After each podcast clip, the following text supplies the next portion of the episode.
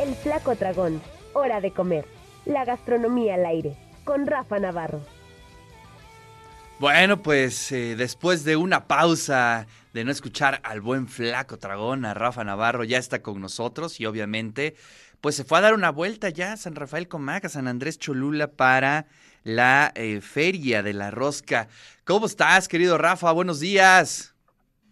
Bien, Ricardo, muy contento como siempre. Este, y, bueno, empezando el año con todo, empiezan a haber eventos. Sí, sí, sí, la verdad es que, bueno, se cierra como un ciclo, ¿no? Después de eh, la rosca, aunque todavía faltan los tamales del 2 de febrero, pero creo que ahí hay un, hay un, hay un, una pausa en el mundo gastronómico y se comienzan a configurar las ferias, se comienzan a, actividad, a hacer todas las actividades. Sí, y además la buena noticia es que el año pasado, pues no, digamos, en enero todavía estábamos como que con el tema de la pandemia, ¿no? pero ya, bueno, este, este año pues ya empezamos fuerte con el tema de la, de la rosca de reyes, una activación importante y pues esperemos que sea un gran año, ¿no?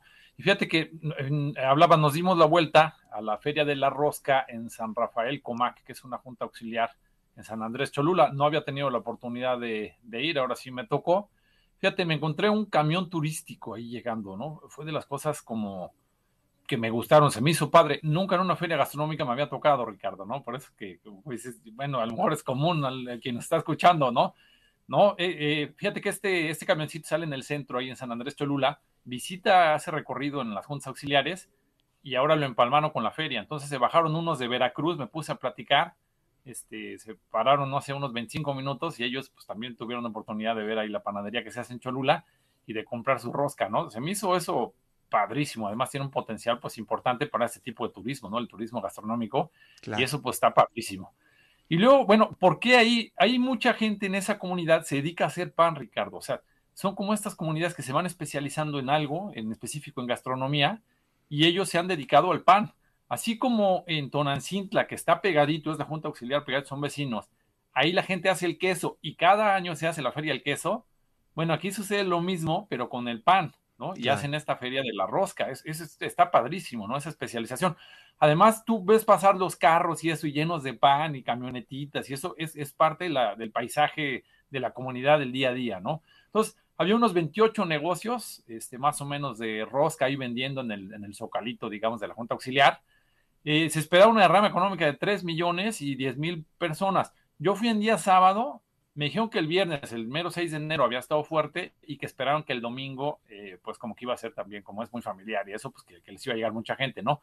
Había también tres, tres puestos de espuma de cacao, que pues se lleva muy bien con el pan, ¿no? O sea, es algo muy de Cholula, la espuma de cacao este, que combina la perfección, ¿no? Siempre un chocolatito con un pan, pues es una maravilla.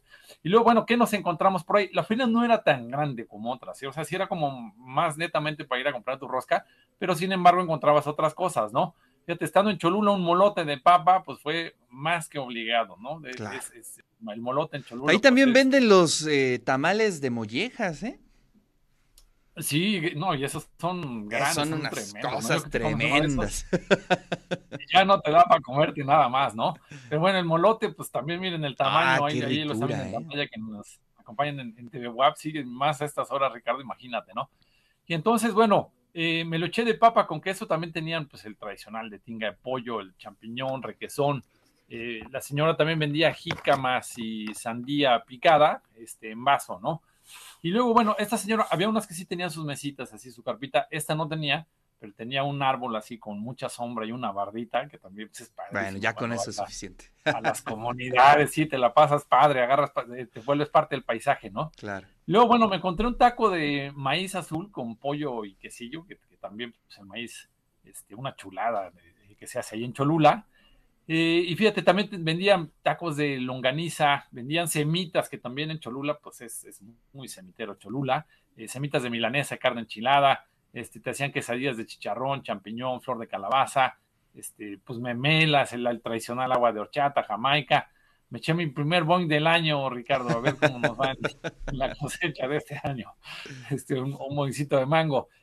Y luego, bueno, un elote preparado, pues también no, no podía faltar ahí la, la señora este, con sus elotes, ¿no? Sus doriesquites. Este, me eché un elote de a 25 pesitos. Eh, fíjate, esta, esta hacía una salsa casera diferente, ¿no? Una de chipotle, una de, de cacahuate, eso estaba muy bien. Lo que me encantó de ese lugar, Ricardo, de, con esta seño, es que tú podías coger tu elote, pero con la pinza. O sea, te daba la pinza, te abría así este, el, plástico. Y llégale, el que se te antoje. Órale, y tú lo cazabas, ¿no? Así como si estuvieras pescando. Eso, fue una maravilla. No me había tocado así. O sea, me había tocado que tú le señalabas a la seño. ¿Cuál quiere? Pues este. No, no, no. Ahorita tú con la pinza agarrabas y tú lo sacabas. Eso se me hizo una chulada, ¿no? Y también, pues obviamente tenía el doriesquite, el totsiesquite, te vendían pepitas asadas.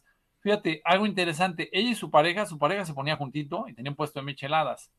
Y los dos se ponen tanto en esta feria como en la feria del queso de Tonancintla, ¿no? Entonces, eh, eh, vamos encontrando aquí como temas este, ya económicos de una tradición, de una comunidad que tiene que ver con la actividad que ellos hacen y que se van poniendo en las ferias cada año, ¿no? Esto es también como, como que está muy padre, son cosas que dejan importantes estas ferias. Claro. Y luego eh, un helado de piñón, me encontré por ahí también para, para el postre, digamos.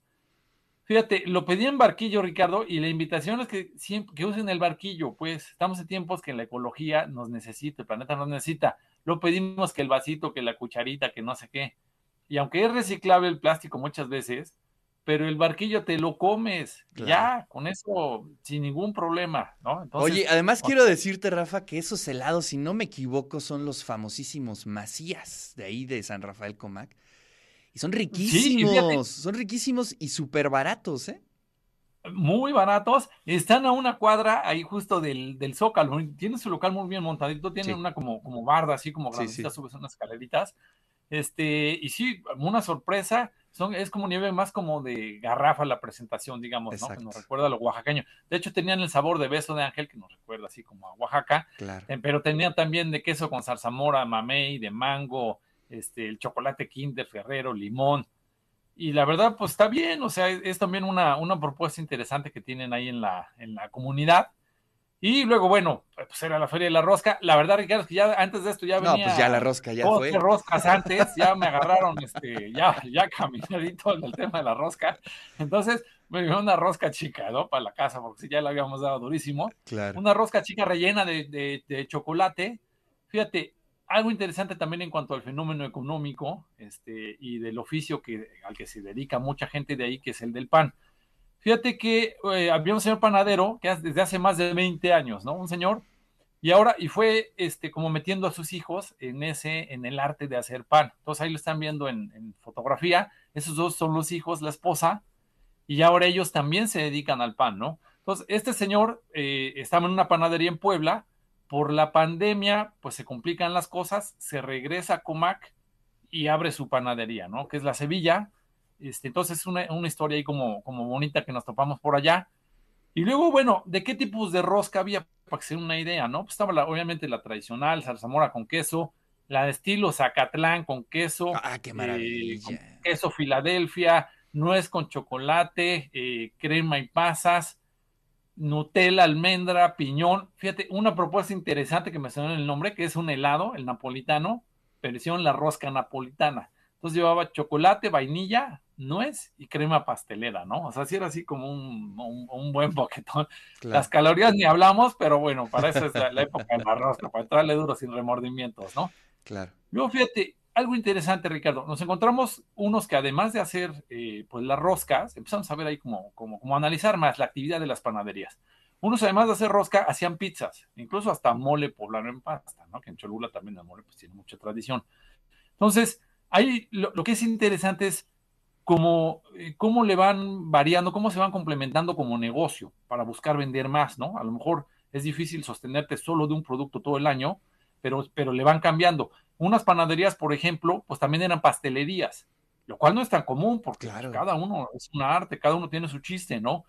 Unas, por ejemplo, pues hacían, bueno, la torta de agua, que también, pues que aquí la comemos muy rico en la, en la ciudad de Puebla, ahí también en Cholula tiene mucha tradición, esa pues digamos se vende todo el año, pero también hacían polvorón sevillano, muéganos, que no es tan común, donas, que la dona pues es un producto que puede tener una vida propia, ¿no? O sea, la dona es como, como este producto que, que lo puedes encontrar a lo mejor hasta en un restaurante y no necesariamente te venden pan, ¿no? Claro. Y luego, también fíjate, me puse a reflexionar en como que en las temporadas de los panaderos, ¿no? Y ahorita vino lo fuerte para ellos Empiezan en días de muertos, ¿no? Con las hojaldras, este, finales de octubre, todos los principios de noviembre, a lo mejor los primeros 15 días de noviembre es muy fuerte su actividad. Claro. Luego en diciembre, fíjate, los que tienen polvorones, pues diciembre. La torta de agua que siempre para Navidad, para el recalentado. Para, los chipotles, mano. Para el chipot, se vende muchísimo la torta de agua. Entonces ahí es muy fuerte diciembre para ellos. Y en enero, por supuesto, pues la rosca de reyes, ¿no? Algo interesante que me encontré ahí, que es muy de Cholula, fíjate, un, letrero, uno decía, se hace pan para pedimento. Ah, ah ese, es el, ese es un pan que solamente se hace para ciertos eventos, hasta donde tengo entendido, ¿no? Pachangas, básicamente pachangas. O sea, es el pan que encargas para la pachanga. Bodas, 15 años, primera comunión, bautizo, este, digo que en Cholula casi no se les da, ¿verdad? Casi no, casi no, casi no. todo el año.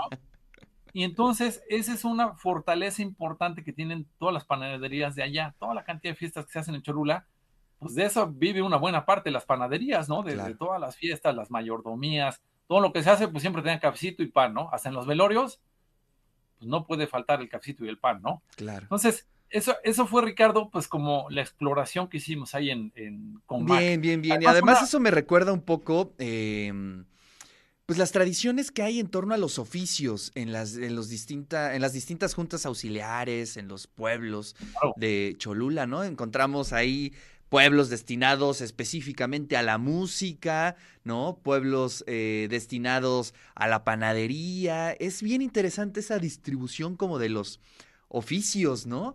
Y, bueno, bueno, ya la ruta de las ferias gastronómicas en toda esa zona es tremenda, ¿no? Tlaxcalancingo, Tonancintla, eh, San Rafael Comac. Eh, es bien interesante, pues prácticamente todo el año estás de feria en feria gastronómica, ¿no?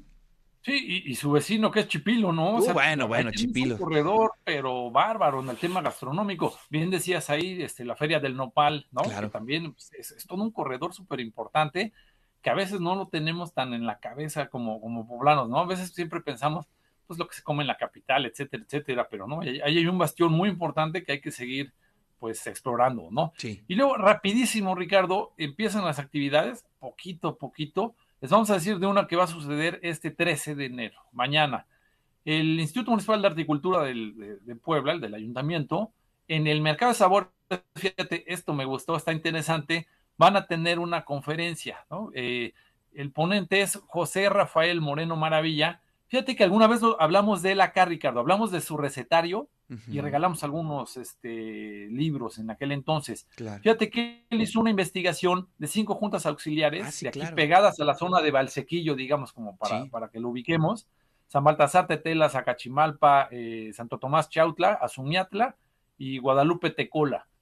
Y entonces este hombre va a dar una, una charla y una conferencia que es el viernes a las seis de la tarde en el Mercado Sabores. Qué maravilla. Entonces, este, vale la pena también ahí para explorar otra parte gastronómica que y además este libro es una joya, ¿eh? Este, todo el, el, aspecto de la cocina, de la pobreza que se le llama ahí, es bien interesante, ¿no? Cómo de pronto pues te la tienes que arreglar con los pocos elementos que tengas.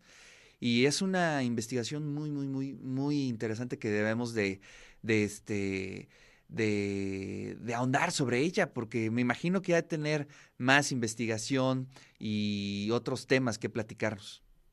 Sí, claro, o sea, seguramente pues lo, estará más actualizado su tema.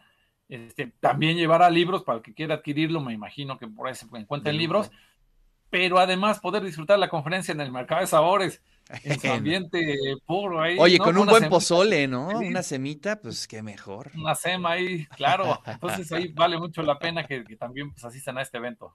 Así abrimos el año, Ricardo. Ah, maravilloso, Rafa. Feliz año, te mando un fuerte abrazo y nos vemos el siguiente jueves. Muchas gracias, claro que sí, saludos.